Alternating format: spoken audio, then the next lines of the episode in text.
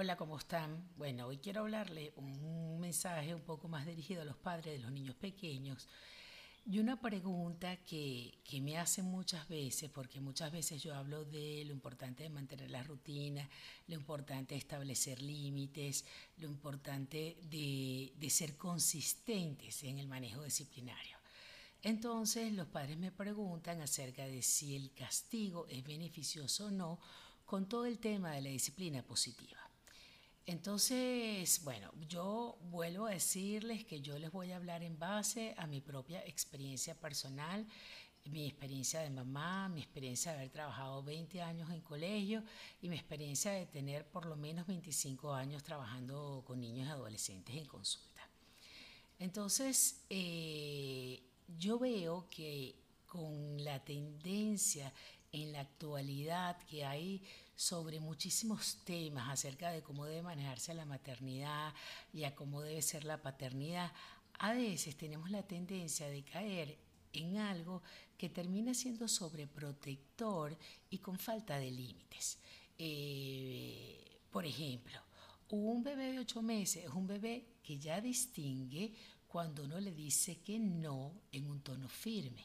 Entonces, si ese bebé está tocando algo este, que no debe tocar y yo le digo no, no se toca, pero si el bebé todavía insiste, yo le puedo hablar en un tono firme y decirle no, no se toca. Entonces, yo no lo estoy maltratando, yo no le estoy faltando respeto, pero lo estoy hablando en un tono que el bebé puede distinguir perfectamente que esa conducta no está permitida. ¿Ok? Entonces, eh, alguien me comentaba en estos días que observaba a un papá poniendo límites a un niñito, diciendo, pero mi amor, pero por favor, pero mi vida, a un niñito de tres años que tiene una conducta inadecuada. Entonces, pareciera que las nuevas generaciones de padres tienen mucho miedo en hablar en un tono firme que le indique a los niños de verdad que la conducta tiene que cesar. Este no es un por favor que le vamos a pedir le vamos a hablar en un tono que no tiene que ser de regaño, que no tiene que ser de falta de respeto, pero en un tono que indique que ya que la conducta va a cesar. Entonces, a veces me dicen que el castigo no debe ser porque el castigo genera sentimientos de revancha, sentimientos de venganza. Esto es verdad si persistentemente nosotros estamos castigando a los niños. Pero de acuerdo al desarrollo moral, el niño para hasta más o menos los 10 años, su dinámica funciona desde que es pequeñito como hasta los 5 años en una dinámica de transacciones. Este, hago las cosas porque yo me doy, yo te doy y tú me das. Entonces, cuando uno maneja ese tipo de contingencias para los niños, este, si te comes toda la comida, te puedes comer la galleta, si te comes toda la comida, te puedes comer el postre, yo estoy reforzando la conducta adecuada, te estoy dando un incentivo y cuando te doy la galleta porque te comiste toda la comida, te estoy dando un premio. Y cuando te digo, no, no te puedes comer el postre porque no comiste la comida, te estoy dando un castigo. Ese, ese castigo y ese premio son consecuencias lógicas que estamos manejando y que funcionan bien en el niño pequeño porque está en base a su desarrollo moral, que es en base a transacciones. ¿okay? Después de los 5 o 6 años, como hasta los 10 años, para el niño, lo que es muy importante, además de esta dinámica transaccional, es hacer algo que sea esperado para los padres. Entonces, por eso es que el premio y el castigo a esas edades funciona y es efectivo. Pero lo que no podemos hacer es olvidarnos de, de, que ese niño merece respeto y que con ese niño le podemos dialogar y que cuando hay una conducta inadecuada, nosotros tenemos que tratar de ver cuál es el sentido de esa conducta. Pero eh, muchísimas veces en el niño muy pequeño que no tiene el desarrollo cognitivo adecuado para entender y para dialogar, funciona que nosotros lo pongamos tiempo fuera. Yo viví muchísimas veces en el aula un niño muy inquieto a quien la maestra le llamaba la atención y le decía, fulano siéntate o fulano deja de hacer tal ruido o deja de hacer tal cosa, que el niño no se detiene. Y el simple gesto de sacar al niño moverlo un poquito del lugar en el mismo pitre, que le colocara, que le diera la sensación de que estaba tiempo fuera, hacía que la conducta cesara. Entonces, un poco lo que quiero decir, que en toda esta dinámica, porque yo soy partidaria de la disciplina positiva, soy partidaria de la disciplina positiva y soy partidaria de que la disciplina positiva es un cambio de actitud y de estilo de vida. Entonces, en donde uno se va a centrar principalmente en el respeto, en el refuerzo positivo, en el diálogo, en ver el sentido de la conducta, pero esto no quiere decir que no podamos castigar en algún momento.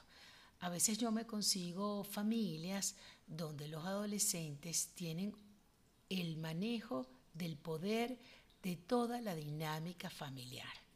Y uno ve que son unos adolescentes a los que los padres o los hermanos tienen miedo a ponerle límite porque el niño o la niña se va a poner bravo, se va a exacerbar la conducta y realmente eso es lo que ocurre y se hace muy difícil manejo.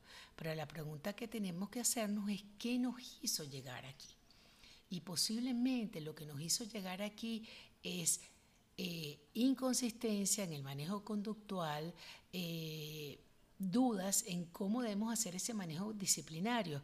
Entonces unas veces se nos sale el ogro la bruja y otras veces terminamos siendo muy condescendientes. Entonces cuando somos tan inconsistentes en ese manejo disciplinario y pasamos de un polo al otro, nosotros promovemos mucho más este tipo de conducta. En cambio, si nosotros somos sistemáticos, ese tipo de conductas se van a presentar. No hay manera de que eh, los niños no hagan conductas inadecuadas. Este, no hay manera que los hermanos no peleen. No hay manera que los niños no traten de desafiar el poder. Ellos están probando. ¿Ok? Este, y nos tocará algunas veces, este, nos centraremos más en el refuerzo, este, les daremos opciones. Este, mm, es muy importante, por ejemplo, cuando el niño tiene una conducta inadecuada, que nosotros digamos, eso no se puede hacer, pero puedes hacer esto, le damos opciones y nos centremos en el refuerzo y nos centremos en el diálogo. Pero no nos sintamos mal si en algún momento nos vemos en la necesidad de castigar. Ahora, tenemos que pensar muy bien cómo este tiene que ser este castigo. Este tiene, castigo tiene que ser inmediato, tiene que ser breve, tiene que ser acorde a la falta que hizo. Es mejor si es una consecuencia lógica. ¿ok?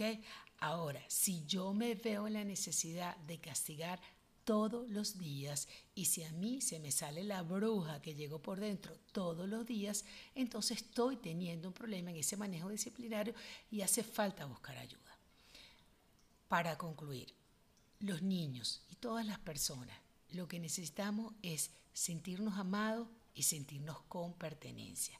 Muchísimas veces estas conductas inadecuadas comienzan a surgir este, si el niño no tiene ningún problema en el desarrollo ni ninguna dificultad de autocontrol, comienzan a surgir porque se sienten que no pertenecen y se sienten no atendidos y logran la atención con conductas inadecuadas.